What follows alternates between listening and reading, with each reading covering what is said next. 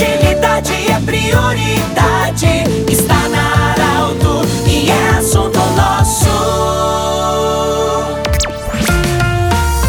Nossa saudação especial a você que nos acompanha sempre na Arauto neste horário. Iniciando o assunto nosso sempre para Unimed. Nós temos a honra e alegria hoje de acolher a Elisandra de Vargas da Silva, ela que é intérprete de Libras, a Melissa Camargo, que é fonoaudióloga, elas vêm acompanhadas da Luísa Fischer, que é soberana da Oktober. Bom, essa semana, dia 10 de novembro, nós celebramos o Dia Nacional de Combate à Surdez. A Melissa Camargo é fonoaudióloga e tem essa bandeira, é, sempre tem nos auxiliado também com as pautas, enfim, mas uma sugestão sua, essa pauta muito oportuna, quero te agradecer muito por ter encaminhado essa pauta para nós, trazido essas profissionais para participar do nosso programa. Melissa, o significado dessa data, Dia Nacional de Combate à Surdez. Bem-vinda. Obrigada, Pedro. Obrigada, ouvintes. Muito feliz em estar sempre participando. Vocês sabem para a gente estar tá oferecendo informações à comunidade, à população, e isso faz a diferença, essa corrente de positividade. Então, dia 10 de novembro é o Dia Nacional de Combate à Surdez. É a importância desse dia, não só esse dia, a gente faz divulgação desses assuntos para estar tá passando orientações à comunidade. O importante da surdez, o que a gente quer estar tá orientando, a gente está mudando até o dia, o slogan, mas é a voz das diversidades, comunidade surda, está passando orientações para a comunidade. Claro que a surdez traz algumas dificuldades para as pessoas, a gente tem as campanhas de prevenção de surdez, mas também a gente tem que pensar no, na população surda. São uma população representativa, tem voz, então não antigamente se dizia que ah, ah não se usa hoje em dia mais é um termo em desuso, surdo-mudo. Então hoje a gente sabe é, é um surdo que tem capacidade de desenvolver oralidade, mas a comunicação é múltiplas vias. Tem comunicação verbal, que é um som sendo produzido, tem a comunicação não verbal, que é gestos, expressão facial, e temos, daqui a pouco vai falar conosco também, uma intérprete de Libras, que é a linguagem brasileira de sinais. Então, essa questão de expressividade,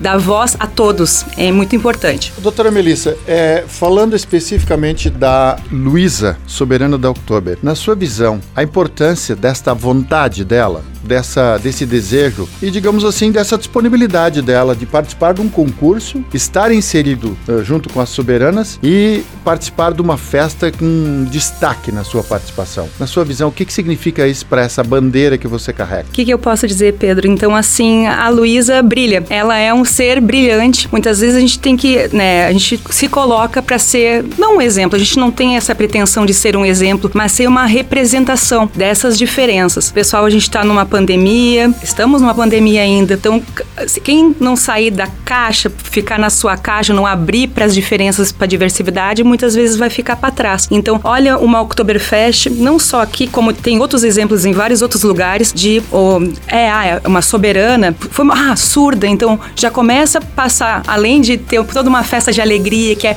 mas também mostrar uma representatividade. Ser surdo, ser uh, homossexual, etc., não incapacita nada. Então, é essas bandeiras positivas que a gente tem que levar, passar orientações para as pessoas, não impor, mas é esclarecimentos, conhecimento para as pessoas, o respeito, diferenças. Então é assim que a gente tem que estar tá pensando em tudo nessa vida. Elisandra de Vargas Silva, bem-vinda. É que bom ter você aqui conosco hoje. Você é intérprete de Libras e que bom te acolher também na Arauto e falar no assunto nosso sobre esse tema tão importante, Dia Nacional de Combate à, à Surdez bem-vinda. Como é que é essa vida de intérprete? Como é que isso funciona? O que, que te levou a isso? A vida de intérprete é muito legal. Eu digo que é a profissão que eu mais amo, porque eu também sou pedagoga, né? Mas ser intérprete de Libras para mim é a melhor profissão do mundo, assim. Porque é uma coisa di diferente, diversificada, sabe? Não é sempre a mesma coisa, né? Por exemplo, ontem eu estava num evento com uma palestrante, né, internacional falando sobre um assunto. Amanhã eu posso estar em outra palestra falando sobre outro assunto. Então é uma profissão muito legal. E é. também tem a questão da escola, né? Que eu também trabalho na Escola Rosário, de manhã sou intérprete no ensino médio, então também tem esse papel, né? Importante, né? É, eu, eu, fiz a pergunta para a Melissa, vou repetir para você também. Na tua visão, o que, que significa esse momento que nem a Luísa, a Luísa que está conosco hoje, é, acompanhando vocês também no programa, o que, que significa para você esse acolhimento, essa inserção, digamos, junto num evento como o Oktober? Ah, para mim foi muito importante, né, a participação da Luísa, né, na Oktoberfest, porque a gente começa a quebrar paradigmas, né, e começa a tirar o preconceito, né, porque ela é linda, né, ela tem capacidade, ela é inteligente e ela representando a comunidade surda foi muito bom pra gente. É, todo mundo acha que talvez seja complicado é, aprender as libras, esse, esse momento de fazer. Mas as pessoas que, que praticam isso, é, elas ficam encantadas e não é tão difícil, basta ter vontade, né? Isso aí. Como toda língua, né? Antes tu falou linguagem, não. A, a, Libra, a língua de sinais é uma língua, né? A segunda língua oficial do Brasil. E se a gente tem contato com uma pessoa surda, é muito mais fácil pra gente aprender, né? Como no inglês, como no francês, como em todas as línguas.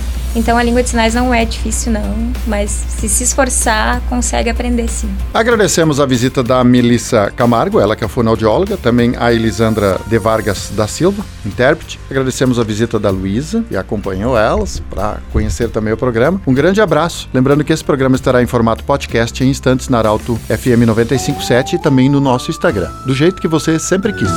De interesse da comunidade. Informação gerando conhecimento.